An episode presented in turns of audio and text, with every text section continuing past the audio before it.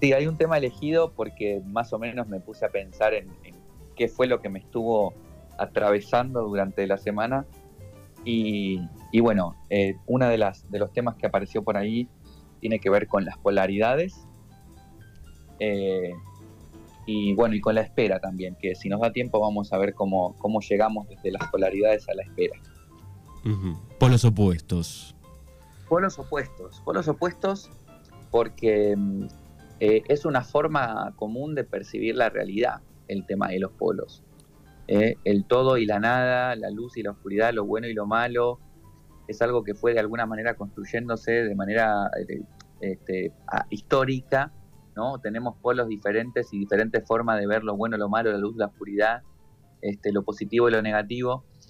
A lo largo de la historia, ¿no? Fue cambiando esa concepción de lo bueno y de lo malo, pero que hoy en día sigue construyendo nuestra forma de percibir el mundo, nuestra psicología y también sigue construyendo nuestra moral.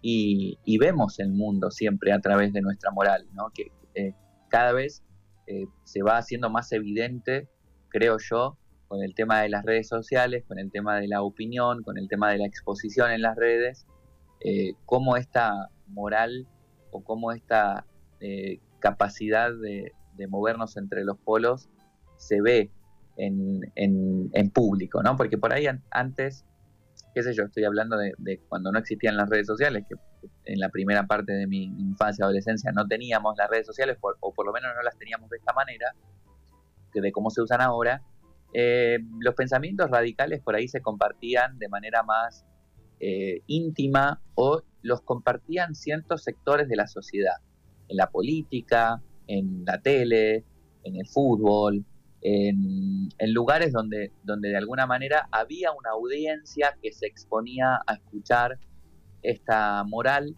¿no? o estos términos, o esta forma de, percibir los medios, pero a partir de que todo el mundo puede opinar en sus redes, se fue evidenciando que esta moral, que este posicionamiento polarizado, eh, esta forma polarizada de percibir el mundo, nos atraviesa como sociedad, nos atraviesa como personas, eh, nos atraviesa como seres humanos que somos y que tenemos este sistema que de alguna manera se está este, moviendo dentro de nosotros de manera consciente o de manera inconsciente.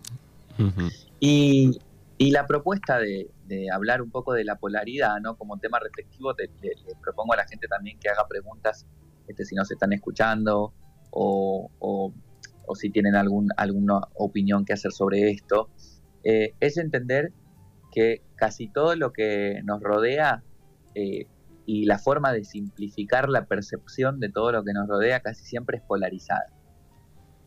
Y esa percepción polar, es, decir, veo una persona y es como, ¿esta persona es buena o es mala? ¿Como un alimento, este alimento es bueno o es malo?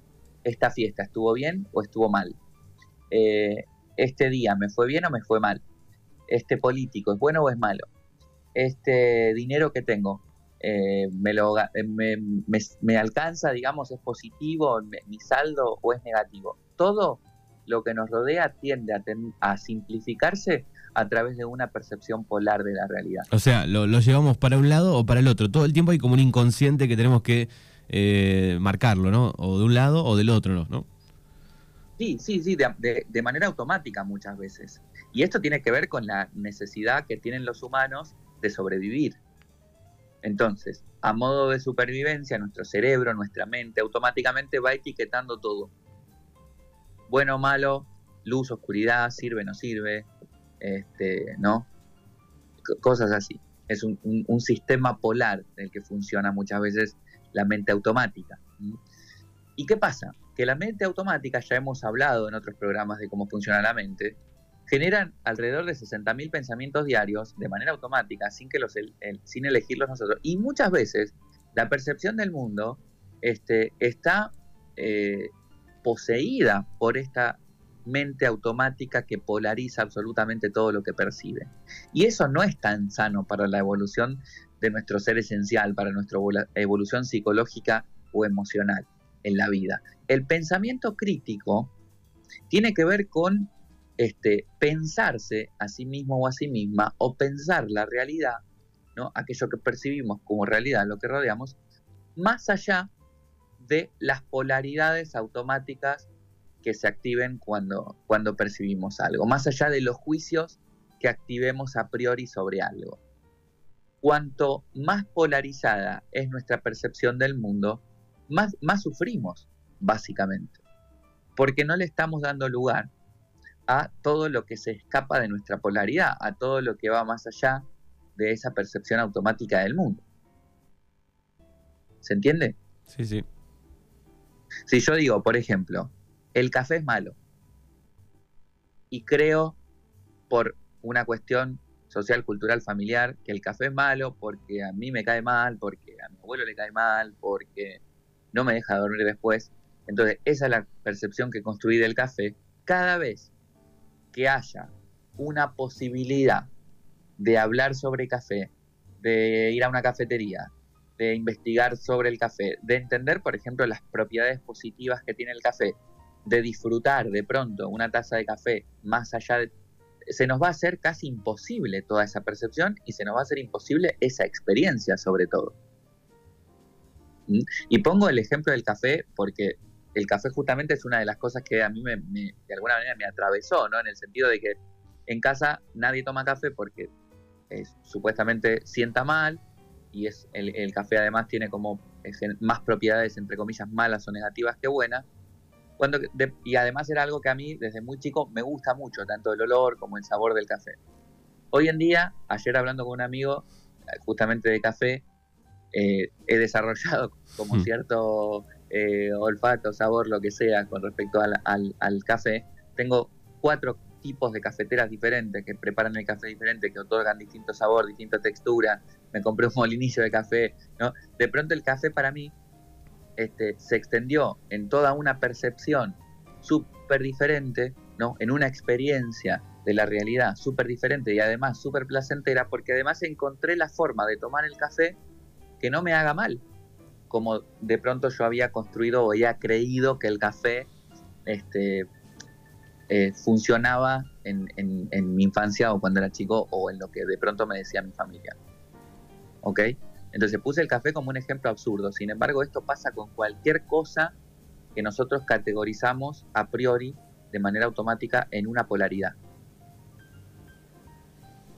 No te teníamos eh, en modo sommelier de café, ¿eh? Muy bien. No, no, sé si sommelier, no voy a entrar en ese campo porque no, no me pasa, pero fíjate que es algo que me gustaría hacer, lo mismo que de pronto hacer algún curso de barista para aprender a preparar estos cafés artesanales y tal. Entonces, eh, tiene que ver más bien con eso, con, probar los, cafés. Yo lo tomo eh, particularmente sin azúcar, sin leche, eh, que, que, es la forma también en la, que, en la que yo encontré que el café no me haga mal trato de no comprar el café que va torrado o tostado con azúcar, trato de comprar café tostado o torrado natural.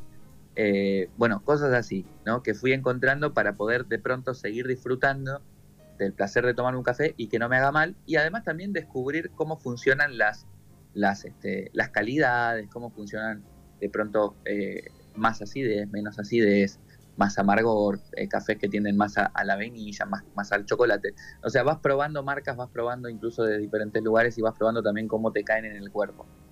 Em, pero a mí lo, que, lo que me pasa es que había crecido con un montón de años con la idea de que era malo el café y que de pronto había un montón de otras formas de prepararlo, de tomarlo, que de pronto no me hacen mal y además disfruto muchísimo y es algo que me genera mucho placer ir a comprar café o preparar el café en casa.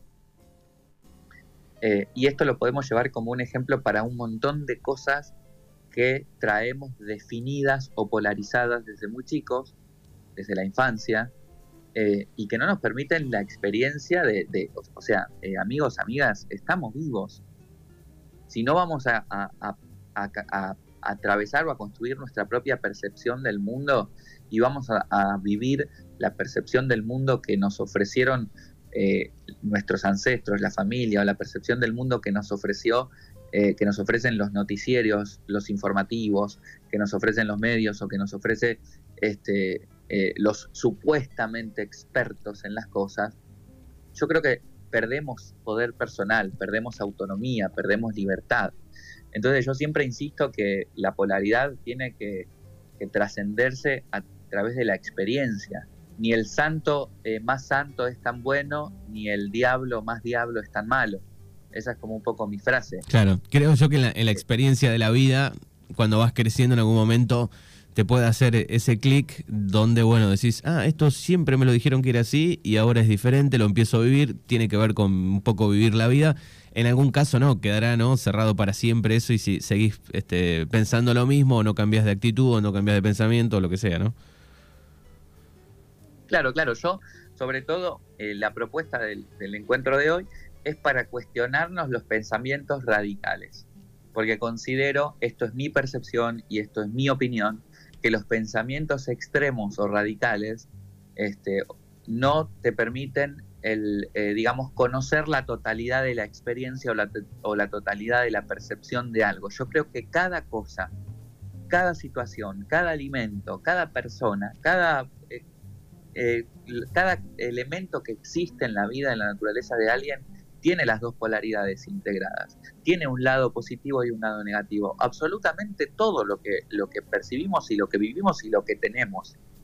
¿eh? Entonces, eh, cualquier cosa en exceso es negativa, cualquier cosa en ausencia o en falta puede ser negativa también. Entonces yo creo que trascender la polaridad es construir el pensamiento crítico, es posicionarse en un lugar de la experiencia y poder elegir ¿no? Dentro de eso, eh, cuestiones, personas, pensamientos políticos o, poder elegir eh, relaciones o poder elegir alimentos. Claro, pero... Eh, estaba, estaba, pensando, digo, en algunas después es complicado cambiar, ¿no? Porque vos naciste en una familia donde son todos hinchas de un club, por ejemplo, ¿no? Y, te hacen hincha de ese club, pero después cuando vos creces decís, pero a mí me gusta el otro equipo, el de enfrente, cómo juega, y ahí es muy difícil cambiar, ¿no? Por ejemplo. Claro, es muy difícil cambiar porque de pronto se tienen que enfrentar esa persona a la crítica, entre comillas, o el rechazo de todos los que se encuentran en la vereda de enfrente.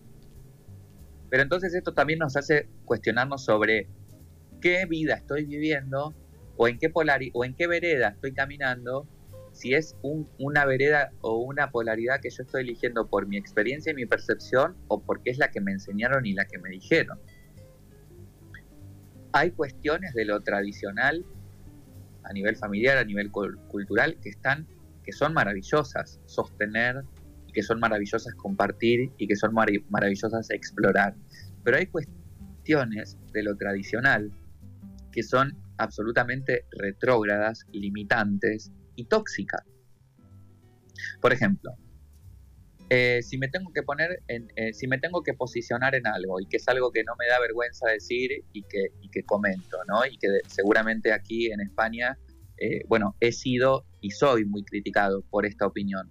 Yo no estoy a favor, por ejemplo, de la tauromaquia y de la de, esto, ¿no? del entretenimiento a través del sufrimiento de los toros. Y de cómo en, una, en un evento como ese el toro tiene que salir herido, maltratado y muerto. ¿Ok? Eh, es, un, es una, una, práctica tradicional, es una práctica cultural desde hace un montón de años, pero desde la conciencia que tenemos ahora, me parece innecesario. Y también me parece innecesario sabiendo que hay un montón de otras cosas que se pueden eh, disfrutar y que nos pueden entretener, ¿no? Hay un montón de cosas que han evolucionado para entretenernos de otra manera, sin necesidad de que de pronto un animal esté sufriendo ahí. Algunas personas me dirán que soy hipócrita porque de pronto este, soy omnívoro, yo sigo consumiendo carne. Eh, entonces, como bueno, sí, no estás de acuerdo a este sufrimiento que es este eh, sufrimiento de los animales, pero después te comes un asado el fin de semana. Y posiblemente, ¿no? Detrás de ese discurso y detrás de esta búsqueda, este, me esté posicionando en un lugar equivocado, me falte un montón de conciencia más, etcétera, ¿no? Yo acá también me pongo en cuestionamiento y lo estoy haciendo público, ¿no? Me expongo de pronto a esto que es incoherente dentro de mí, pero es algo que este, todos los días yo trato de reflexionar, ¿no? En el sentido de si estoy en contra de esto o me, pongo en una polaridad porque esto no me va o no me, no me hace bien pensar en esto o no me gusta compartir esto, ¿por qué entonces estoy viviendo o compartiendo lo otro? esta idea de estar dividido internamente, justamente lo provocan estos posicionamientos eh, los posicionamientos radicales de la vida, los posicionamientos polares de la vida. ¿No? Es, no puedes elegir una cosa y no la otra, porque sos un hipócrita, porque sos un inconsistente, porque sos un incoherente para los demás. Pero lo importante de esta coherencia y de esta consistencia tiene que estar para con uno mismo. ¿no? Porque entonces me van a venir a criticar por un lado las personas que defienden la, la tauromaquia y por el otro lado me van a criticar las personas que son eh, defienden, digamos, eh, el, veganismo desde el, desde el sentido de, percepción eh, militante, ¿no? El veganismo militante, personas que de pronto están en contra de las personas que comen carne. Porque hay personas que son veganas y que no, no, no militan o no, o no trabajan de esa manera, ¿no? Entonces, esto es para con el movimiento de masas, esto es para con el otro, que lo que está sucediendo actualmente con el movimiento de masas y con la opinión pública es esto, ¿no? Es como de pronto eh, el posicionamiento polarizado de las cosas te hace ser buena persona por un lado, mala persona por el otro, o te hace ser respetado por un lado y rechazado por el otro. Y todo el tiempo estamos expuestos a pensamientos polares que, son de alguna manera este, la base, digamos, de ideales eh, asociados al movimiento de masas. Pero yo creo que antes de pertenecer a un grupo que milita en una dirección o en la otra, primero tengo que tratar de eh, posicionarme yo mismo dentro de mí mismo, ser coherente y permitirme lo que necesito permitirme y atravesar las experiencias que necesito atravesar desde mi lugar, desde mi propio sentir, desde mi propia percepción. Y cuestionarme también eh, hasta qué punto puedo permitirme cambios dentro de mí sin posicionarme en esas polaridades que por ahí son o bien este, extremas, o bien tradicionales, o bien eh, movimientos de masas que vienen a decirme cómo tengo que pensar o cómo tengo que vivir mi vida. Y muchas veces hay personas que no se permiten vivir su propia vida porque ya pertenecen a un grupo de movimientos de masas, a un grupo social, ¿eh? que está de alguna manera prohibiendo o limitando partes de las percepciones de la vida. Y esto tiene que ver con la moral también, que se construye siempre a nivel cultural y a nivel social todo el tiempo. Y después está la frase, ¿no? No, hay grises y, que también se mete, ¿no? En algunos temas es cierto, no, no sé si hay grises, pero eh, también da vuelta esa frase, ¿no? Claro, no hay grises, sos un tibio. El medio. Eh, sí, sí, sí, siempre estás en el, en el, en el punto del medio. Eh, y la verdad es que no ¿qué me importa? ¿No? Sería un poco mi respuesta. ¿Y qué? en el sentido, Decime, decime. No, digo, y sería, la respuesta también podría ser, ¿y qué? ¿Cuál es?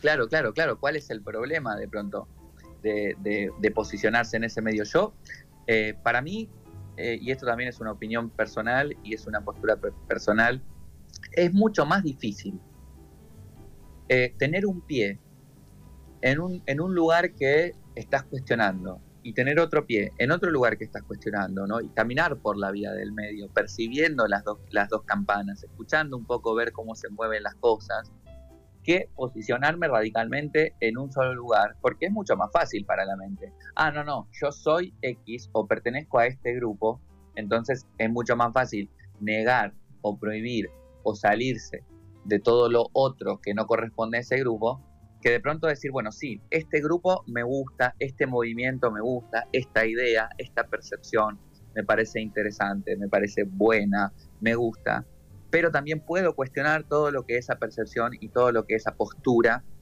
no me hace bien, no me gusta o no está siendo del todo bien o del todo coherente. ¿no? Con los movimientos políticos pasó un montón.